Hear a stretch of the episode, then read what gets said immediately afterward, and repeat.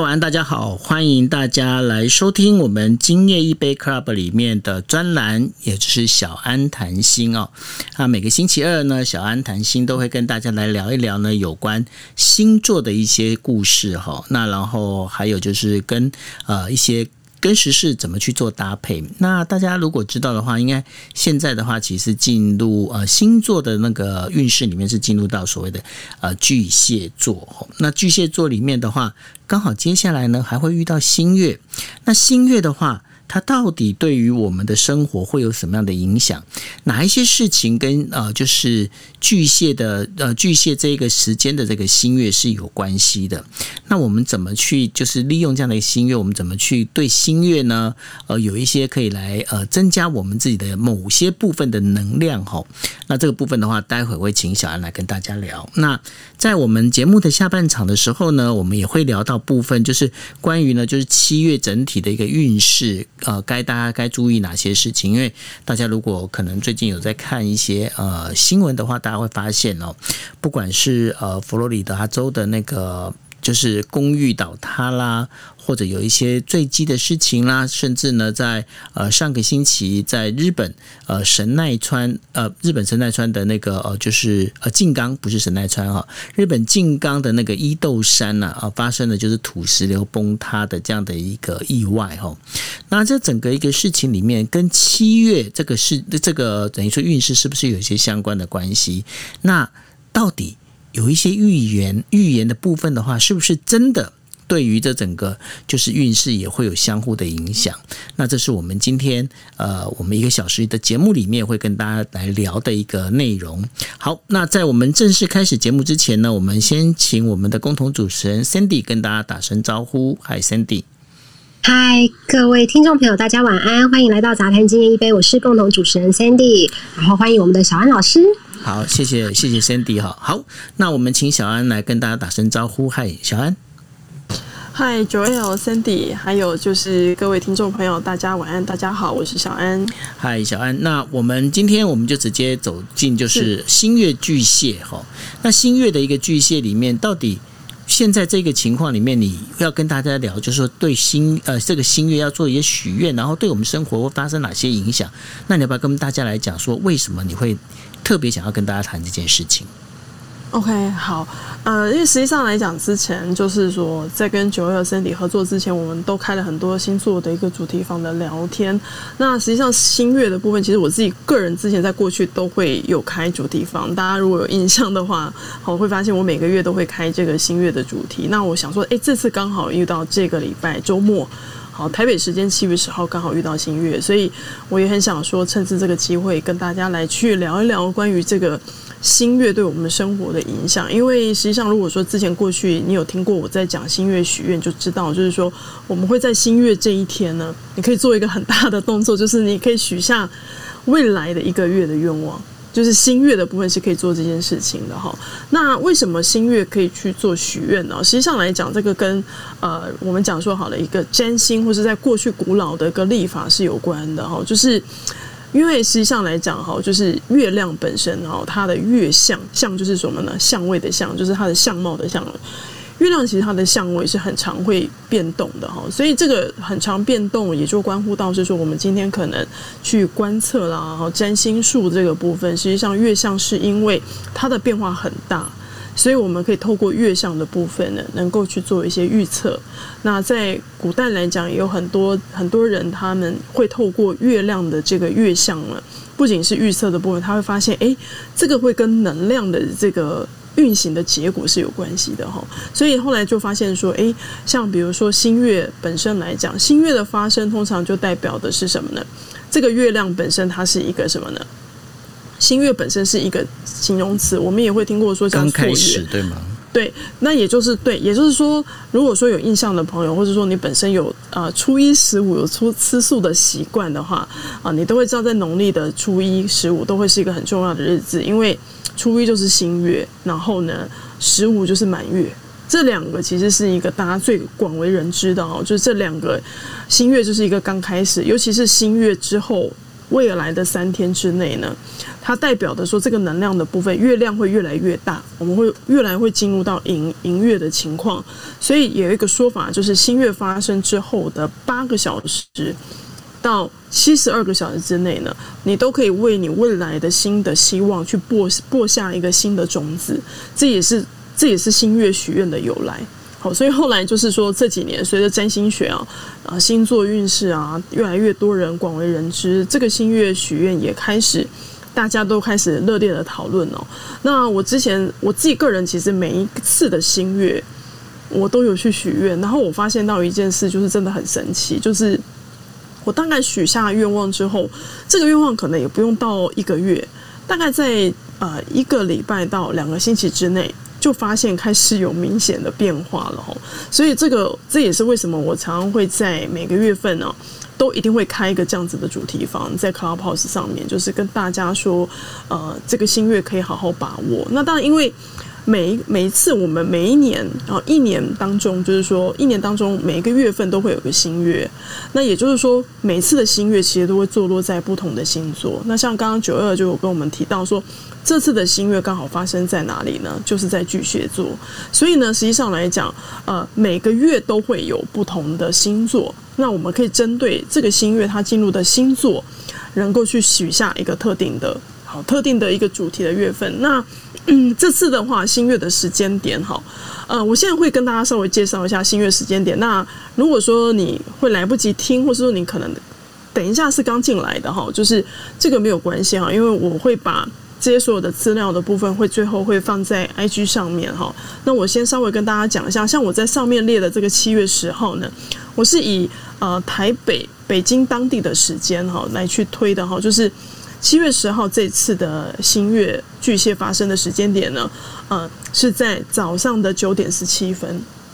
好，早上九点十七分。那这次的发生的话，因为它刚好是在白天的时段，我们虽然是看不到月亮的哈，但是不会对于就是这个新月的许愿是有太大的影响的哈。那如果说假使你是在日本东京的时间的朋友，那当然就是往后推哈，就是到早上的十点十七分。那如果说你是在呃美国那边的哈，美国那边的朋友的话，那可能就是时间要往前推一天，也就是当地时间的。如果说你是美西的朋友，比如说你是洛杉矶，好，你在洛杉矶的话，那是当地时间的七月九号的下午的五点十七分，好，会发生这个新月的巨蟹。那如果说您是在呃美国中部，哈，比如说你可能是在德州，哦，又或是你是在加拿大。好，你是在中部的时区的话呢，那是当地时间的七月九号的晚上七点十七。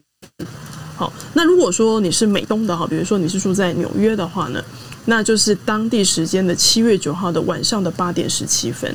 好，那如果说你是欧洲的朋友，比如说你可能是在伦敦，好，那伦敦的话呢，时间啊一样是当地时间的是。也是一样，跟台北一样是七月十号，只是呢，这个就比较早了哈，它是在凌晨的一点十七分开始。那如果说你是南半球的朋友，比如说你是澳洲雪梨啦，好，或是你是在澳墨尔本的话，那一样是在七月十号，不过呢，它会是在中午，好，也就是中午的十二点十七分。好，那为什么会特别讲这个时间点呢？因为新月许愿本身要去把握到的时间点是在它发生这个新月的前面八个小时，是一个叫做关键的许愿时刻。我们常说的就是那个能量的部分是最强的。好，所以刚刚我讲的那个时间的八个小时之内，你可以好好去想一下，你要许一下什么样的愿啊，什么样的愿望。那当然就是说，如果你忘记的话呢，实际上来讲，它有一个比较宽松的时间点，也就是啊，大约是在三天之内，也就是新月发生之后的三天之内，也就是七十二个小时。好，那这边再跟大家提，如果说你之前有听过我在跟大家来分享这个新月许愿的时候，你会听到我会跟大家提到，哎，要注意有一些时间要避开。好，什么我不知道九月有没有，现在有没有听过，就是一个叫做月空王。月空王的时间，对，月空王的时间基本上来讲是指的是这段时间月亮没有任何的相位。那在古典占星的建议是说，这样子的一个时间点，它比较不太利于任何比较呃，我们讲说的比较吉祥的啦，好做一些比较好的事情。所以有些人他会发现说，他会尽可能呢要去找出一个最佳的时间，所以他就会把月空王的时间给避掉，好避掉那月空王的时间，然后呢剩下的时间来许愿，它会让那个愿望会同步的加强哦。但是这次比较可惜的一件事是说，我们刚好就在新月发生的那个时刻，我们刚好就经历了将近。啊，有二十三个小时的那个月空王，所以也就是说，我们可能这次的这个最关键的前面八个小时哦，可能就会遇到月空王的时间了。那但是呃，我我这边会跟大家讲说，其实大家可以不用太过在意哦，因为以前我之前在许愿的时候，常常也会忘记这个月空王把它加进去。然后呢，我也曾经在月空王的时候许愿，那发现说其实那个效果的部分哈。其实并不会受到太大的影响，好，所以这次反而大家就可以用比较轻松的态度，就是说不用特别去记那个月空王的时间，反正就一定会遇遇到月空王嘛。那我们就尽可能的是在啊新月发生之后的三天之内哦，你在许愿的部分就可以了。好，那当然就刚刚就是九二提到，我们这次刚好是在哪里？你看今天刚好是什么？七月六号，也就是说，我们刚好是在七月的中旬，然后刚好就遇到什么呢？新月巨蟹。一般来讲，新月巨蟹也是刚好发生在年中，好，就是一年的中间哈。那你会发现时间过得非常的快哈，就是来到了二零二一年的下半年。那新月巨蟹到底它可以去许下一个什么样的愿望呢？因为在新月落十二个星座，每每一个星座它所掌管的主题的部分都不太一样哈，所以呢。朋友也可以依据这个部分去做个参考。首先来讲，我们就来看一下巨蟹座哈。巨蟹座其实哈，新月落巨蟹，基本上来讲，月亮落巨蟹，其实等于落到一个它的叫做呃，在传统占星学它讲座叫入本源，也就是他回到他自己的家。那实际上来讲，这个家本身的主题就是跟巨蟹有关。我相信大家一定会听到说，哦，很多人大部分都会说，啊，巨蟹座的人啊，很顾家。我相信你们应该 很常第一个听到的就是，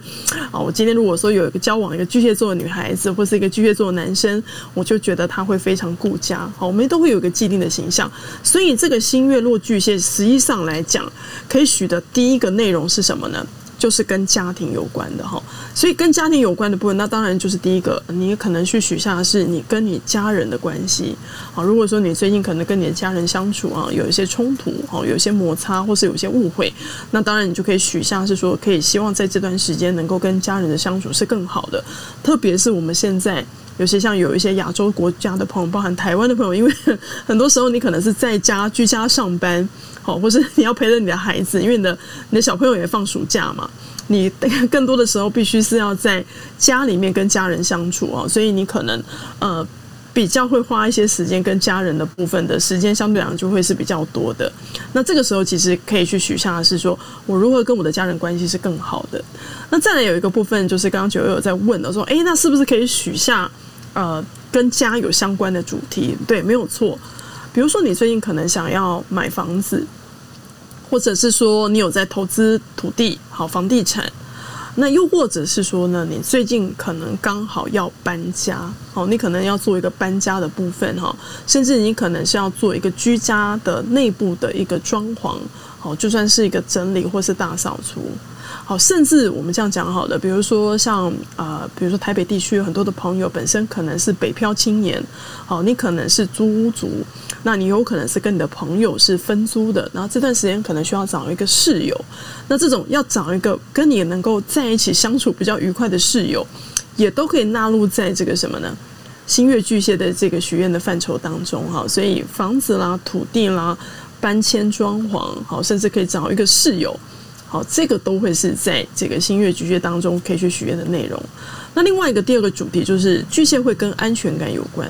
也代表的是我们重新回到母亲的子宫的这个状态哦。所以你也可以许下是说，你如果过去这段时间你会觉得你对于一些事情特别特别没有安全感，特别是这是因为 COVID nineteen 的关系，我相信大家对于未来的部分是会非常不安的哦。那你也可以在这个月啊，就这次的新月巨蟹，可以许下一个如何找回哪一方面的安全感的来源，比如说对于金钱的安全感啦，好，甚至对于爱情哈亲密关系的安全感来源，你都可以许下这样子的愿望。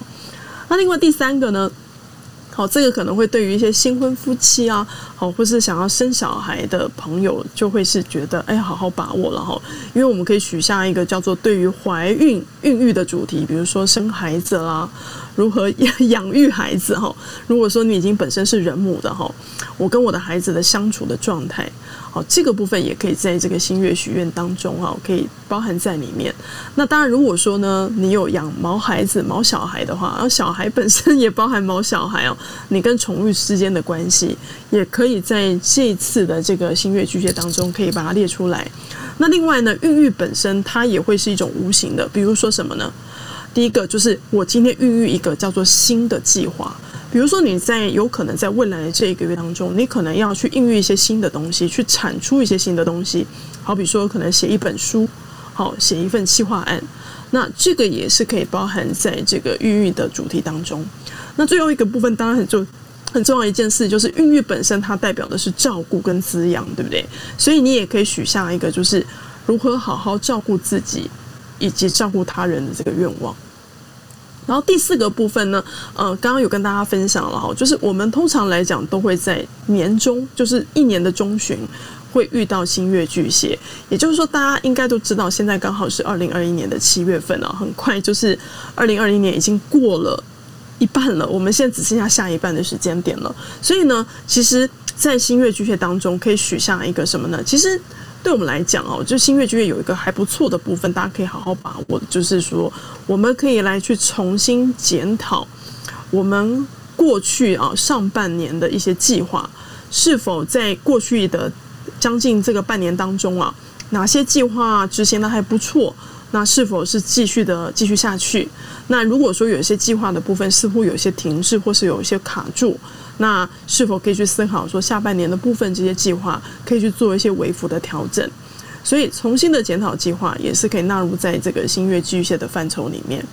那再来的部分呢是第五项哦，这跟巨蟹的这个呃形象是有关的哈，因为巨蟹必须得承认它是所谓的叫做水象星座嘛。因此呢，如果说你这段时间你的压力是很大的哈。实际上来讲，你也可以去许下愿望，是说，所以我们虽然我们现在可能不太能够常常往外出去跑哦。啊，希望未来台湾这个部分能够顺利的解封哦。但如果说你可以解封的话，你看来到夏天，大家最喜欢是往哪里跑？往户外去跑嘛。那有的时候，如果说我们到郊外啦，我们能够精进的是什么呢？我既然说既然是水象星座，那当然是什么呢？你可以去许下说，你在未来的部分能够多跟水的部分去做接触，叫做亲近水的愿望。比如说，我能够去大海，好，或是说我在森林里面去接触瀑布。那当然这个部分呢，你也可以去许下是说，如果说你自己这段时间压力很大，对不对？那你也可以试着用什么呢？淋浴的方式，哈，呃，夏天可能泡澡会有点热，哈，就是你可以用冷水澡泡澡的方式去消除这样的压力。所以这些都是在啊新月巨蟹当中的这个许愿的范畴之内。那当然就是说，那我们既然有这样子的范畴，对不对？那我们到底要怎么许愿？哈，这个的部分就稍微跟大家稍微。简单做个介绍哈，这边我列了大概差不多是有十个 哦，九个九个步骤的部分，那不一定你们全部都要加进去啊。那当然就是说，以你们觉得是说，哎，你们有时间去做准备，好，这个部分做全体。首先来讲，就是你今天在许愿的时候，首先你要先记一下你当地的时间是什么时候发生新月哈。那接下来的部分就是第一个，你可以先找一个地方哈，让自己不要被被打扰。然后让你自己稍微就是先沉淀放空，好，我们甚至可以说你可以去做一个静坐冥想。那这个时间其实很短哦，就是说你可以大概差不多三分钟啦，哈，或是五到十分钟都可以。好，然后呢，这段时间是让自己去聚焦，让自己比较安静。那如果说你刚好是在住家，好，现在我相信很多的朋友应该都在家上班，那你甚至可以点上你喜欢的熏香，好，或是放一首很轻柔的音乐，就让自己安静下来了。那接下来第三个步骤就很重要了，就是你必须要去准备一张纸跟一支笔。好，为什么这样做呢？好，对，没错，新月许愿这一次就是希望大家能够稍微人工一点哈，我们不要用手机去呃写下你的愿望，也不要用电脑笔电哈，希望你们能够就真的是准备一张纸跟笔哦，然后呢去写下你要许的愿望的内容。那当然就是说，在我过去来，我的习惯是我会有一本笔记本，是专门在写心愿的愿望哈。所以这个部分，如果说你在未你在之前都有许愿的习惯，或者说你在未来想要尝试，其实我还蛮鼓励你可以准备一个专用的笔记本，是专门否写心愿的哈。然后接下来的部分还没有到要写愿望哦，在写愿望之前呢，其实你可以先去感谢什么呢？感谢你在过去哈，如果说你在过去上个月哈，上个月是刚好是双子星月啊，你在上个月许的愿望，如果说你本身过去有在写笔记本，你应该知道你许了什么愿望，你可以把它拿出来看，然后你看看你曾经许的愿望，哪些愿望已经成功了。然后呢，你可以一一的看着这个愿望，然后去感谢你目前所拥有的人事物。因为当你在感恩的时候呢，也去相信你自己能够真正去拥有这些美好的愿望，也相信这些愿望是真的会实现的。那接下来第五个步骤就很重要了，就是开始去写下你想要实现的愿望。那通常这个愿望会建议是在未来的一个月之内的，好像我们这次是七月十号的新月巨蟹啊。那也就是在八月上旬这段时间，你想要实现的愿望是什么？那建议的部分呢？愿望的内容呢？大概数量就是在十个以内，好，十个以内的部分。然后再来的部分是，呃，请你在写愿望的时候呢，越具体越好。就是呃，比如说，呃，你可能希望在哪个地方找到一个什么样的工作？然后呢，这个工作的内容是什么？那你的收入的 offer 大概是多少？哦，就是最好是这个东西列得越清楚越好哈。比如说，你可能在哪里想要买哪个定段的哪一个房子，好，或是说你想要找一个什么样的室友，好，他是男生还是女生，个性如何，是什么样的工作，好，你可以把这个部分把它更聚焦的把它列出来，好。然后等到你的愿望全部都列出来之后呢，第六项的部分叫做念出你的愿望清单。好，真的是念出来哦，因为念出来的同时，第一个，当你在念的时候，这个念本身是有能量的哈。因为首先你可以先确认一下，这个愿望是真的你想要的吗？好，当你在念的时候，也一般一般可以去做一些修正跟调整哈。那还有就是说，当你在念的时候，实际上来讲，你心里面就会有一种感觉，因为有时候，当你觉得这个愿望，你你的。你许的愿望连你自己都不相信，比如说你念出来的时候，你自己觉得心里也觉得很好笑的话，那坦白说，这个愿望连你自己都觉得不可能实现，那更何况在心愿的许愿当中，这个相对来讲，啊，实现的几率就会很低哈。所以呢，当你在念的时候，同时也可以去做一个 confirm 的部分，就是照这个愿望到底你自己相不相信，在未来四个星期会不会实现？这个时候就可以去做一个什么校正的部分。好，那比如说什么校正呢？比如说你真的很想买买一栋新的房子，那你是否可以先从未来这个月可以去存上多少的头期款来开始去做准备？哈，所以我们先从比较容易显化的愿望开始。好，然后再来呢？当你把这些所有的愿望，比如说你列了五个，对不对？你把五个愿望全部念完之后呢，请你先闭上眼睛，你去观想，当你刚刚默念那些愿望当中，如果通通实现的时候，你会有什么样的感觉？好，比如说，诶，你真的找到你心目中的理想的工作，好，或是你真的找到一个很理想的伴侣，你当时的感觉是如何？好，然后呢，再来第八的部分，哈，第八项的部分呢，其实。呃，可可做可不做哈，就是有一些比较，就是他们会希望说整个做到比较完善的部分，他们会加一个叫做祈祷文。好，那祈祷文本身呢，其实它不一定是要照哪一个宗教的部分，比如说你本身有宗教信仰，你这个时候其实可以去默念一个你你心里当中所认定的一个祈祷文，或是说呃，比如说像。有一种叫做肯定语，就是说你觉得你有一些什么样的 positive 的肯定语的部分，那你可以把它加进去，那这个会让你的这个正向的能量是可以更聚焦的。然后最后的部分呢，就请你把你的愿望清单给收好。收好的部分不是说你列完之后就放在那边就不管它喽，尽可能在未来这个星期当中都能够放在你随处可以看到的地方。所以，如果说你有一个专属的新月许愿笔记本，我觉得会是更好的哈，因为你很有可能能够去针对你每个月每个月所许的愿望的部分哦，去做一个这样子的一个确认。好，所以以上呢，大概就是关于这一次的好新月巨蟹哈，呃，所发生的时间，然后呢，可以许的愿望的内容，以及需要注意的地方。好啊，本来要跟呃小安，本来当中我要先插话，后来发现完全让他一气呵成，不用插话。不过，不过我我是刚刚听到有一个部分呢，可能要跟你这边再求证一下，因为你刚刚说那个新月发生的时间点是在呃台北的七月十号早上的九点十七分嘛，哈。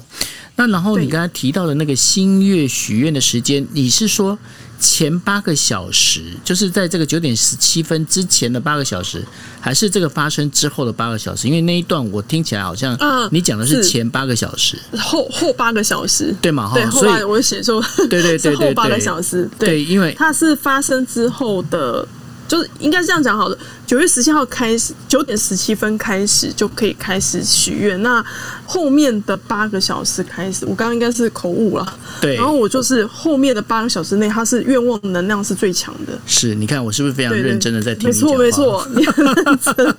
对，因为我后来发现我刚刚的那个我的小抄也是写成前八个小时，所以对，因为因为你你因为你一直在讲前八个小时，然后我在想说，嗯，那前八个小时，那你为什么不干脆就是？是往前推八个小时之后，那个时间再往往回来不就好了？对对对对。对那也就是说，也就是说，你你的意思，也就是说，在七月十号啊，台北时间七月十号的早上九点十七分之后的八个小时是最好的一个时间。但是呢，是的，如果没有办法的话，其实在这个发生的七十二小时之内，其实都是可以做这个所谓的新月的，就是新月巨蟹的这样的一个许愿的一个动作，对吗？嗯，对，没错，对，因为有时候常常也很容易会忘记啊，尤其是这种关键。但是因为这次刚好又卡到那个月空王的时间，整个把八个小时都卡得满满的哈。以前以前我记得上格上次的那个心愿就真的短短只有两个小时可以许愿，所以那时候我特别把那个时间列出来，因为大家会很 care 嘛。可是这次因为月空王刚好满满的整个卡住的，我相信来讲。这样子其实大家就不用想那么多哈，就尽可能的，你可以在后八小时之之内，或是你可能就在这三天之内，就赶快把这个愿望写好，然后照这个步骤去许愿就可以了。嗯嗯嗯，所以说，如果大家这个真的是对这个，包括你。对家庭当中有很多的你想要呃能够成就的一些心愿的话，其实大家就可以抓住这个时间点，然后呢来去做一些许愿哦。那那许愿的方式刚刚也有提到了，就是说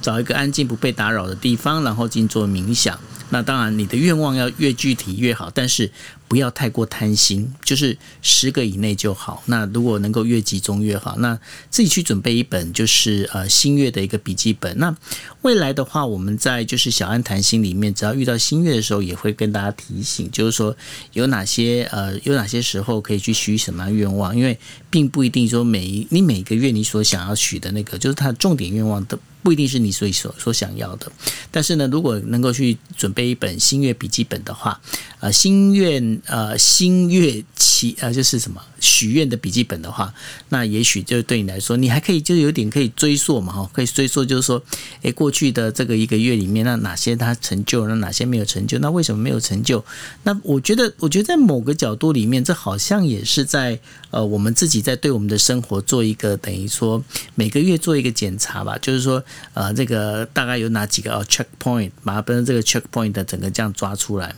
因我觉得这样还蛮不错的。那个，所以呃，小安，你做这件事情，你已经做多久了？哎，我实际上来讲，真正去落实的话，是从前年前年大概年底的时候开始的。然后我就发现说，当我真的很认真在做这件事情的时候，而且我本着就是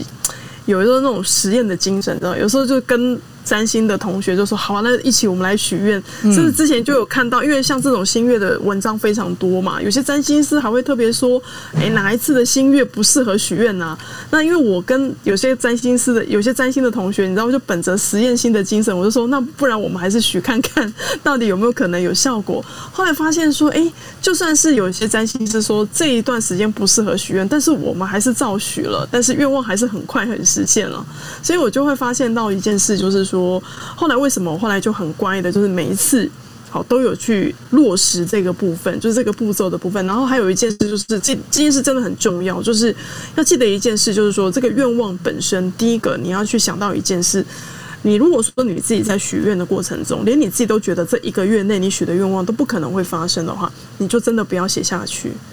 因为当你在写的同时，就像刚才九二说的，是不是也是一个自己每个月刚好对自己当中去做一个很重新的确认，就是说，那你到底的目标，你这个月的目标到底要完成的是什么？那如果说你今天写的东西是连你自己都觉得不太可能会达成的话，那实际上来讲，你连你自己在这个新月笔记本当中写的东西，连你自己都不相信的话，那更何况是呃整个宇宙的能量，它不，它不见得就真的能够协助你去完成这个部分啊。所以，尤其新月巨蟹很特别，是因为它刚好在年中，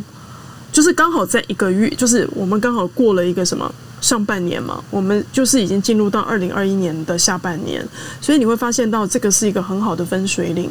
你可以去思过思考一下，甚至你可以回顾一下。因为巨蟹的能量其实会跟 review 有关，就是回顾有关的。那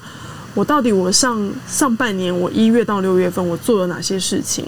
那我哪些事情真的有达到了？哪些事情我是否可以去上向下去做一些修正呢？我觉得这个是新月巨蟹跟其他新月比较不一样的地方。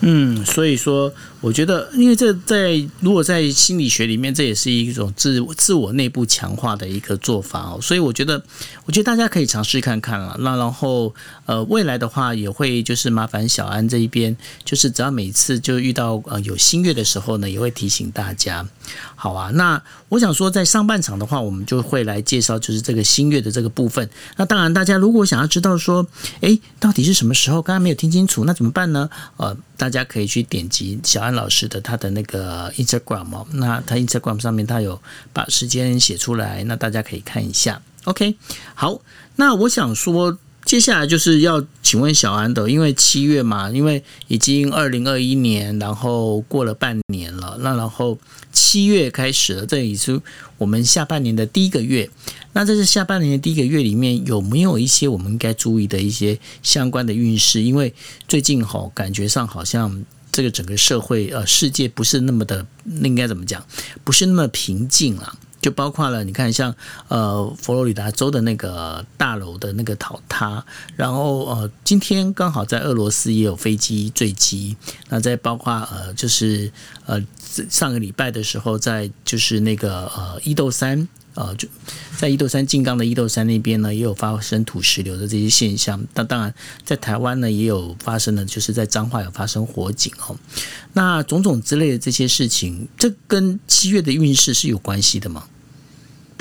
嗯，对。其实实际上来讲，我之前的时候，因为我通常每一个月哈，我都会列出一些重要的一些星象啊。如果说你们点开我的 bio，你们应该会看到，就是我会列出当月份可能一些重大的星象哈。那你们会看到有一个，我有列在上面有一个很重要的一个时间点啊，你有看到吗？就是一个。七月四号有一个叫火天四分，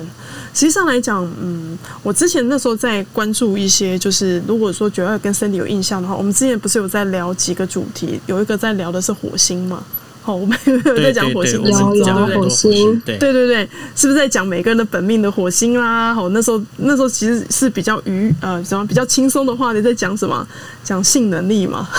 就在讲一个人的那个对对性方面啊、性欲啊、性能力的部分嘛。那实际上来讲，火星啊，如果说在整体星象，特别在讲行运啊，就是说一个推运，包含看全球的运势或怕看个人的运势，它都会跟意外有关。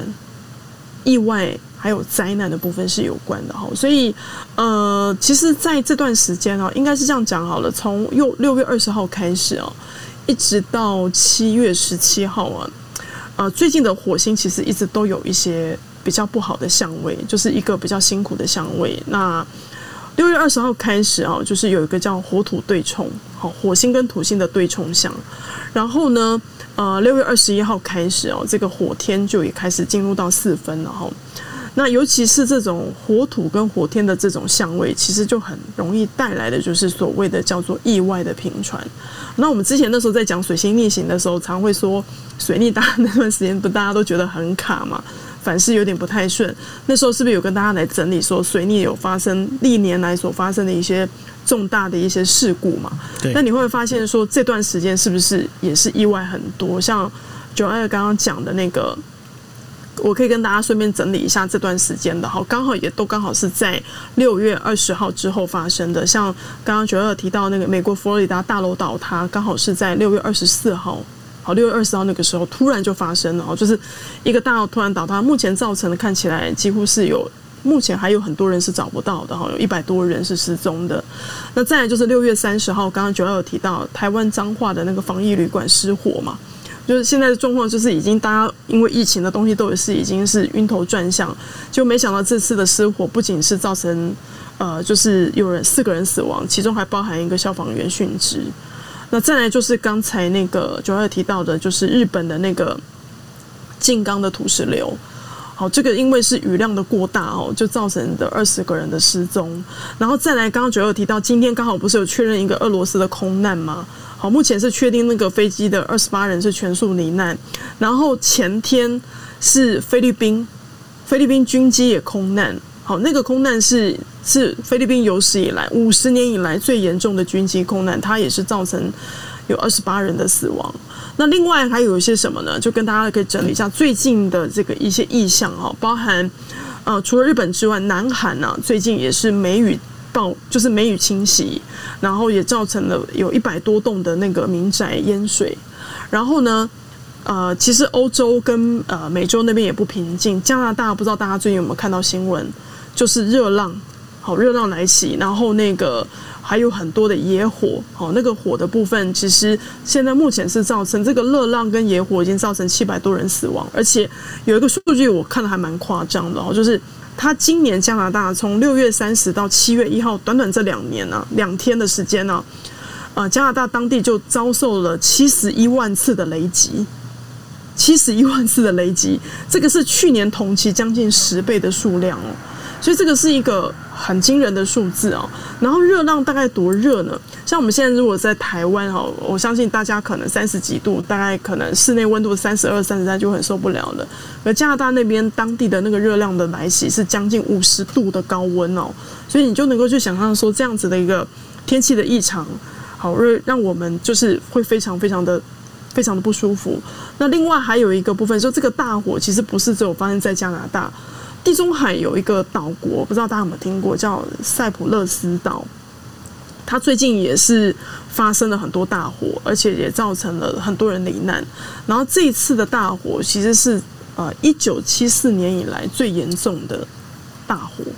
好，所以就是你刚才跟大家整理的部分是刚好就是在六月的下旬，就是六月二十号之后的，一直到现在为止哈，陆陆续续就是一直都有听到很多像你这边听到的大部分，你都会看到是应该是跟大自然、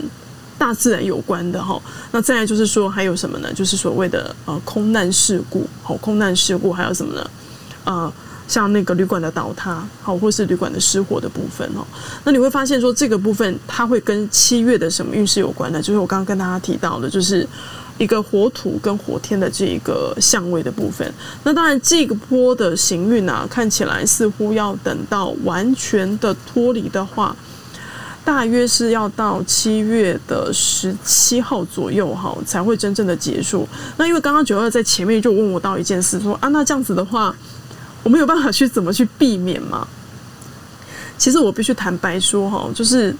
意外这件事情真的很难去避免，就真的是很难，就是你很难是说你今天看到这样子的一个幸运的部分，然后你就跟自己说你要去避开这些风险。这实际上来讲是真的很难的，因为我也不得不承认一件事情，就是说有些东西其实，在星象当中，甚至我们今天看一个人的本命盘，看一个人的行运盘，你说能够百分之百去精准说，就像现在的意调一样，告诉你说你真的要去哪里吗？实际上真的是很难的。但是，呃，我们能不能够稍微去看到，是说有没有可以去留意的地方？我只能说这段时间大家就是尽可能不要做太多。你没有去做过的一些事情，比如说，你可能曾经这段时间你在学开车，那你这段时间的话，就尽可能先不要上路，就是你不要去做一些让你觉得感到。不熟悉的部分，好，因为毕竟这一波的部分看起来是它会有一些额外的零星的事故，而且这个是突发状况的哈，是你可能没有办法去预测得到的。那另外的部分就是在七月份啊，实际上来讲还有还蛮多的一些星象的部分，为大家稍微去整理一下哈，就是呃七月份来到了下半年哦，其实实际上行星的部分也开进入到了下半年的一些星座。首先来讲，我们在七月十二号啊。水星就准备要进入到巨蟹了哈，那这个水星进巨蟹，它其实代表的是什么呢？我们可能在未来的这个三个礼拜当中啊，我们很有可能在七月份开始，七月中旬之后开始啊，你会发现你在跟人的表达上面呢，比较容易会跟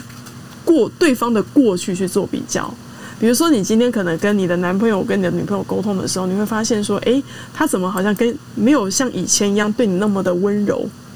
就是水星巨蟹很容易会让我们会有这样子的感觉，那又或者是说，你可能在表达上面比较容易带有情绪的字眼，或是说你在表达的时候呢，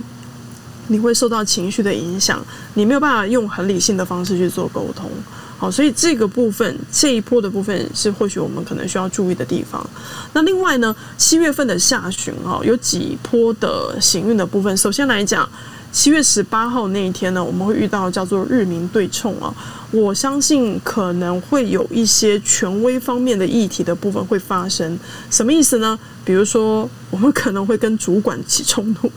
好，因为日民这个东西它是会跟权威议题有关，所以像学生可能就是跟师长了，好，或者是跟父母亲。那如果说是公司，比如说我们现在是出社会的人，我们很有可能会跟我们的权威可能会产生一些冲突上面的议题。那国与国之间，我相信像那个国家的主权的议题的部分，可能在七月下旬又会被拿来去做翻搅，哈，就是可能又会拿来做讨论。然后再来呢，呃，是七月下旬的部分哈。七月下旬的部分呢，其实有一个很重要的部分就是什么呢？木星啊，要逆行回去水瓶座了哈。因为我们现在木星是在双鱼座，是在逆行。那逆行水瓶的话，它反映到一件事情，就是说，我相信这段时间大家应该都有感受到木星在双鱼的这种感受，就是尤其是会反映到的是疫苗的开发。哦，因为像你们看到我的伴友上面有特别去提到这段时间是木星进双鱼的时间点，我特别还跟大家去整理回顾历史上在木星双鱼发生的很多重大的事件哦。那我发现木星双鱼的确是有让。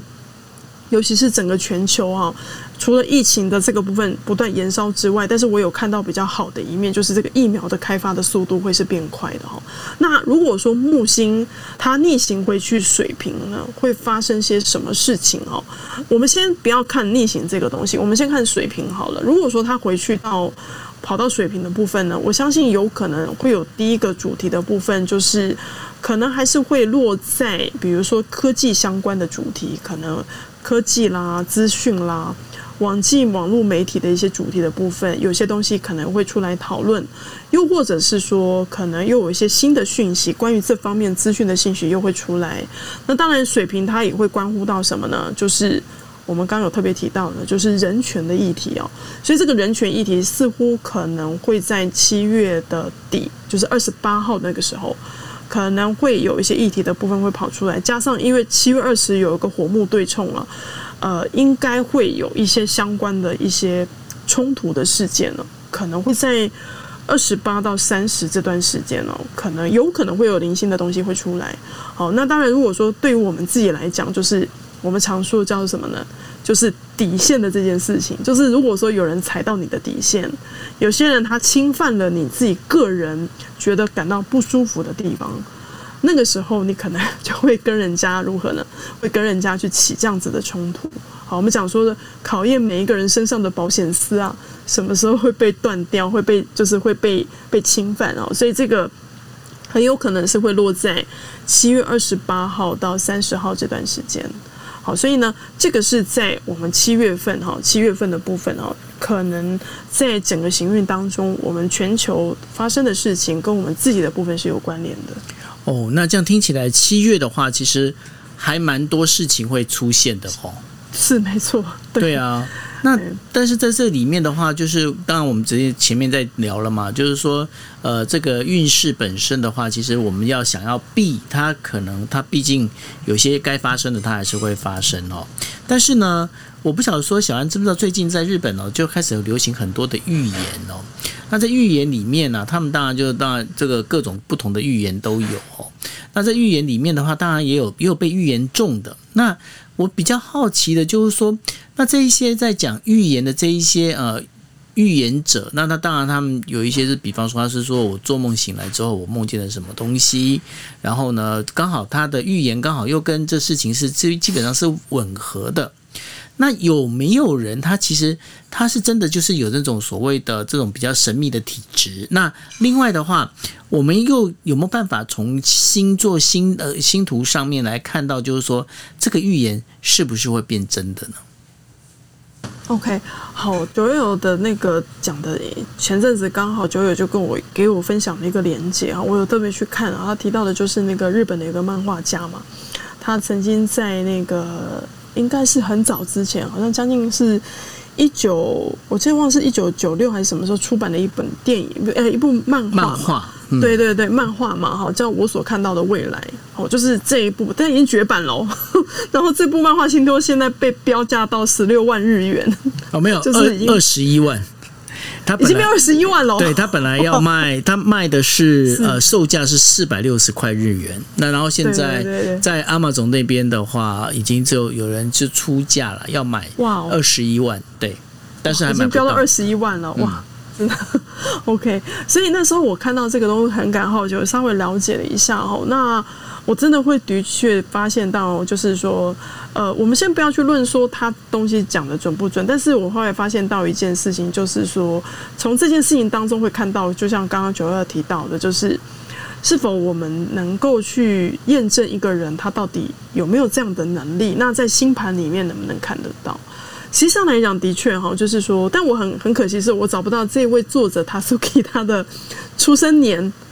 我只看到他的出生月份日哈。那实际上来讲，如果说我们今天看到是说一个人他有一个这样子的预言能力，我们先这样讲好了，通灵好了，我相信现在大家应该呃，如果说你有在接触身心灵啦，或是先时代的部分啊，你因为听到有些人他是会有什么所谓的叫做灵通能力嘛。好，会通灵。我们最常听到的就是什么？你会有所谓的叫做什么天眼通啦、第三眼啦，你会哦看到有没有？经常有听到这样的说法，对，对，会听到嘛？哈，那有些人是什么？会看到，然后有些人是会听到些什么声音。那像这个漫画家，他本身是叫做做叫做预知梦，就是我梦到的这个是未来会发生的事情。那实际上来讲，在星盘当中，能不能看到一个人有没有这样子的特质？会，会有。好，有之前会有一些人，他会有一些特定的这个星盘的属性啊，我们能够看到这个人他本身是有一个特定的特质的哈。我举个例子，呃，我所认识的有一个长辈哈，他其实是东方命理的长辈，他已经钻研这种紫微八字啊，大概有三十三四十年的一个经验了哈。然后那时候有因缘机会，有机会就帮他看了一下他的本命盘。然后那时候我我就很好奇，我就问了他一下，我是说他是不是曾经在某一个年年代那段时间，因为我是推他的本命加行运，我说那段时间他是不是觉得他的敏感度很强？就没想到他跟我说，那个时候他就是开了一个宫庙。然后他就是能够去说天语，然后帮人家做预言。那也因此，他那段时间其实呃，就是还蛮多的那种就是信众啊来找他，然后他也的确就是很神准的帮对方去预言了一些很多的事情。那他的特质，我印象中，他当时是呃本命，他的本命盘当中有一个很特别的是，他是海王在第二宫。好，海王在他的第二宫，在财帛宫的位置。那当然，因为他还有搭配他的行运盘，所以他的行运盘那时候将近有十四年的时间哦。那时候我一看就哦，他好像有在走一个就是通灵的那个行运。那的确，后来对照了他开宫庙的那段时间哦，的确就真的是他让他有大量收到什么呢？很多神明的讯息的那段时间。嗯，那也很很特别，就是等到这个行运一过了之后呢。这个老师也跟我讲，他的宫庙就收起来了啊，能力就没了、哦，对，对，就没了，就关掉了。欸 嘿，就关掉了。然后，而且他那段时间，坦白说，他也跟我讲说，他的身体后来也开始变差了，因为他因因为一直他收很多的那方面的讯息嘛，所以后来他的身体也慢慢变得比较差。所以你说，到底在星盘里面是不是能够看得到？是可以的。是可以的，所以有时候每次我在看星盘的时候，我看到一些星盘的特质的时候，我常常就问他说：“哎，你小时候是不是很容易会看到，比如说过去式的爷爷奶奶啦？”哦，他听到我讲话，他都会吓一跳。他说：“其实他以前小时候他很常看到，但他不敢讲，很多人都大人都以为他是他是随便乱讲话，但实际上他小时候都很常。”他是真的看得到，对，他是真的看得到，但长大之后，他说那个能量的部分就有点好像是被封印起来的。哦，对，所以所以说这个就是这些能力的话，还是有办法从星盘上面看得出来，对吗？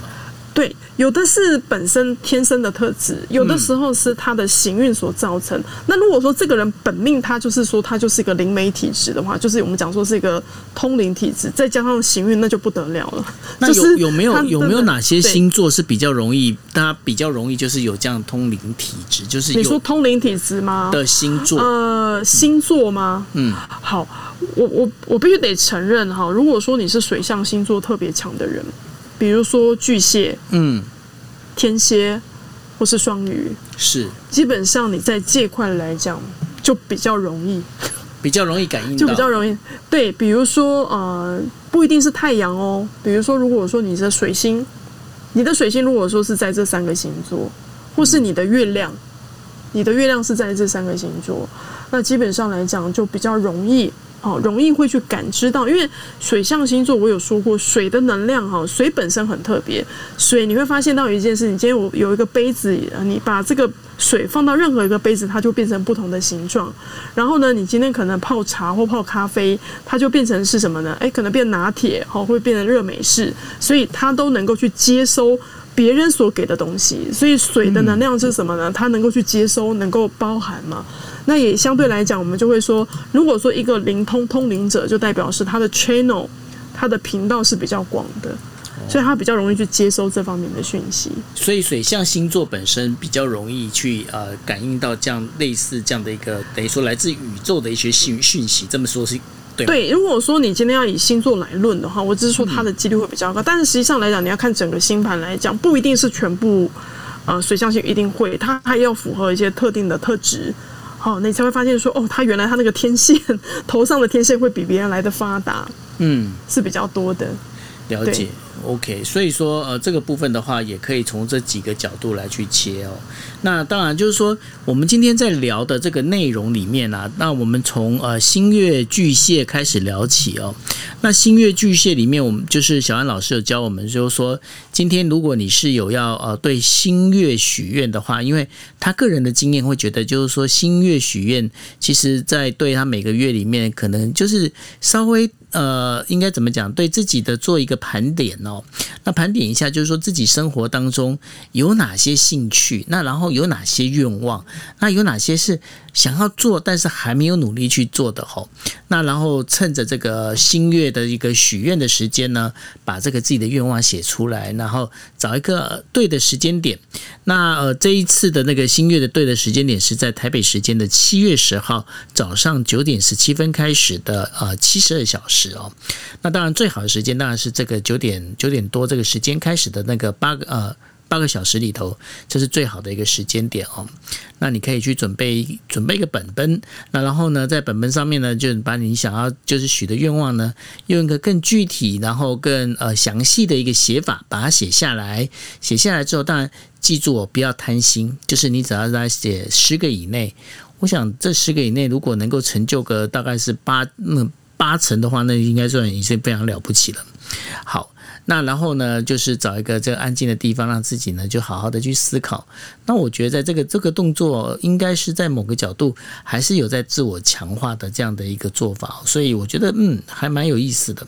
那当然了，就是说接下来就是在聊到了就七月的时候啊，会有很多的包括呃天灾啦，或者是人为的一个灾祸哈。那这些事情的话，可能大家就要多多小心。那当然也不是说跟大家讲说，哎，那就不要出门了。那有时候有时候真的是这个很多的那个所谓的那个旦夕祸福啊。它并不是说你这不出门然后就不会有事。那当然就是尽量呢，我们就是先不要去接触自己不熟悉的，然后呢，多能够就是多让自己稍微心能够稳定下来啊，这比较重要。那当然最后就聊到了，就包括预言啊，包括了就是谁是有这样的一个呃，这所谓的这个应该怎么讲，就是一个比较属于。灵性的这样一个体质哦，那当然水象星座的朋友们，你们的那个可能性会稍微高一点。诶，那小安，我想请教一下，像我这种呃，我算火象嘛，对不对？对，可是你月亮在天蝎啊。哦，所以，所以我我这两边都有那个，就是你月亮在天蝎，而且你是在第一宫嘛。对啊，对啊，基本上来讲，这个也算是直觉力敏敏锐度是很强的。OK，我们还看宫位啊，就是月亮除了就是我们讲说刚刚在讲星座之外，还要看宫位。哦，还要看比如说，比如说像月亮一跟月亮一宫跟十二宫的，基本上我都会觉得他们的直觉能力都是很强的。嗯，对。那我刚刚说那个小小时候会看得到的那个，就是月亮在十二宫的。对啊，因为因为我觉得我还是对这些神秘学还蛮有兴趣的。是是，OK，对。那所以就是就是你在你在星盘里面你会听到也会看到一些很微妙的部分，就是说，当然有些人他可能不会直接去反映到是说他真的会像这个作者这么厉害会做预知梦哦。嗯，我会发现到一件事情，有时候这样子的，我们这样讲好了，呃，用一种话来形容，就这样的敏感体质的人，我会发现到一件事情，就是有的时候他们是很容易比较容易受到干扰。你知道什么叫很容易受到干扰？对，很敏感。宇宇宙讯号太多、太交杂，这样子。对，比如说我遇到很多像这种新盘，我一看，我说你是不是很容易跟人家聊天，对不对？你就会觉得很累。比如说你的朋友跑来跟你倒垃圾嘛，又跟她男朋友吵架，对不对？我说你大概跟他讲完话之后，他可能没事，你大概可能就昏睡了。吼，就是嗯，像这样人，其实他的体质相对来讲是比较敏感的，就是他很容易会受到别人的能量的一种。影响我，甚至有遇到那种，就是像像我的像我的工作是在夜市，对不对？有些人他是不能去夜市的呢，他去夜市他整个头会晕啊，会想吐啊。哦，有有有，我我有听过，我也因为我有一些我有几有一个朋友，然后呢，他其实他本身就是呃，应该是说他就玩一些跟呃电子产业、电子商品有关的一个人啊，但是呢，他就是没办法去光华商场。他说他他只要去光华商场，他就觉得气场很乱。那我就我就觉得，嗯，怎么会这样？那所以这跟这是有关系的。有啊有啊，这个有关。所以我说，不是每一个人都会说哦，我会收讯息啊，我会呃有做预知梦，不是不是。其实像这样的人，其实就算是所谓的敏感体质啊，有的甚至就像你说，除了光华商场，有的人是不能去医院的啦，或是你应该会听过所谓去参加告别式，有没有？就整个回来就所以那个那个病，他说他会有很多的干扰，那其实也不是什么。我本来都以为是说什么脏东西啊，就是阿飘，所以也不是哈。它其实不算是，不算是，只是是说它对于一个频率能量的部分是比较敏感。你想想看啊，我们讲说好了，就是呃，我们的手机是不是人家说都还有很多基地台，对不对？对啊，那我们可能就是那个人的头上可能就头上扎满了十个基地台，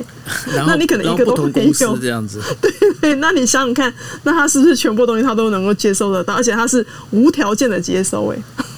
无条件的接收，他他也没办法有条件啊。对 对，所以相对来讲，就是说这样的体质人，其实相对来讲是比较辛苦的，你知道吗？就是因为他如果他不懂得去做自我保护了，因为这个又是一个主题，就是说你要懂。他如果光接收电波，然后不懂得去解译的话，那就完全没有用，那就是一个干扰电波而已嘛。对他反而身体可能会越来越差，然后呢，就是有时候也没办法去确认说这个到底对他来讲是好还还是坏的，然后就会陷入到那种很焦虑啊。这个我还蛮多 遇到还蛮多的人是这样子的。哇，那所以那但是像如果真的是很不幸，他刚好就是有这样的一个体质，那有没有办法去改善呢？就是说，比方说他比如说。你这样看嘛，我刚刚提过那朋友，他本身他是做 IT 的嘛，那可是他又很喜欢组装电脑啊，搞这些有的没，那必须他还是必须要到光华光华商场去买一些零组件呐。可是他只要一走进光华商场，他就是觉得他就觉得不舒服，那怎么办？是。呃，实际上来讲，它有几个方法可以去做啦。就是说，呃，我之前有听过，然后当然我自己也有做过，因为我也算是敏感体质的其中一个，所以我以前总就觉得很奇怪，为什么我小时候身体就不是很好？就是以前很容易生病，然后加上我后来因为做的一些咨询个案的时候，常常有时候会也不能叫做直接看到，但是有时候是会有一些意向啦，或是有讲一些东西，其实会把客户给吓到。因为我也不知道为什么我哪哪来那样子的一个讯息，我后来才意识到，因为从我的星盘当中看到说，哦，我好像也是很容易会去收到这样子的体质的时候，然后我其实有开始试着让自己的身体。比较容易处在一个叫做比较不太容易受到干扰。那这个部分要怎么做？就因为我我之前那个谁啊，那个九月之前有问，不是像有一次我们在讲的什么绿宝石之光有没有？你那时候不是说那个到底什么东东？嗯，对。因为我实际上来讲，我其实长期有在上一个灵性的课啊。那那个课本身它都有一个就是算是冥想的音频，那它可以教我们就是开那种白色的光，就让我们去开启一个。保护磁场的能量，所以后来我其实后来就养成一个习惯，就是说，呃，我其实到像这样子比较敏感的场所的部分，我都会去启动启动这个白光的部分去保护。那另外还有一个就是，我之前在过去在工作室很常遇到像这样的朋友，但是他们没有上过这样的课，那当然我会把白光给他们送给他们听，教他们怎么去开那个光之外，还有另外一个方法就是说，呃，像我们西方的，就是我们很喜欢买那个叫做白色的鼠尾草。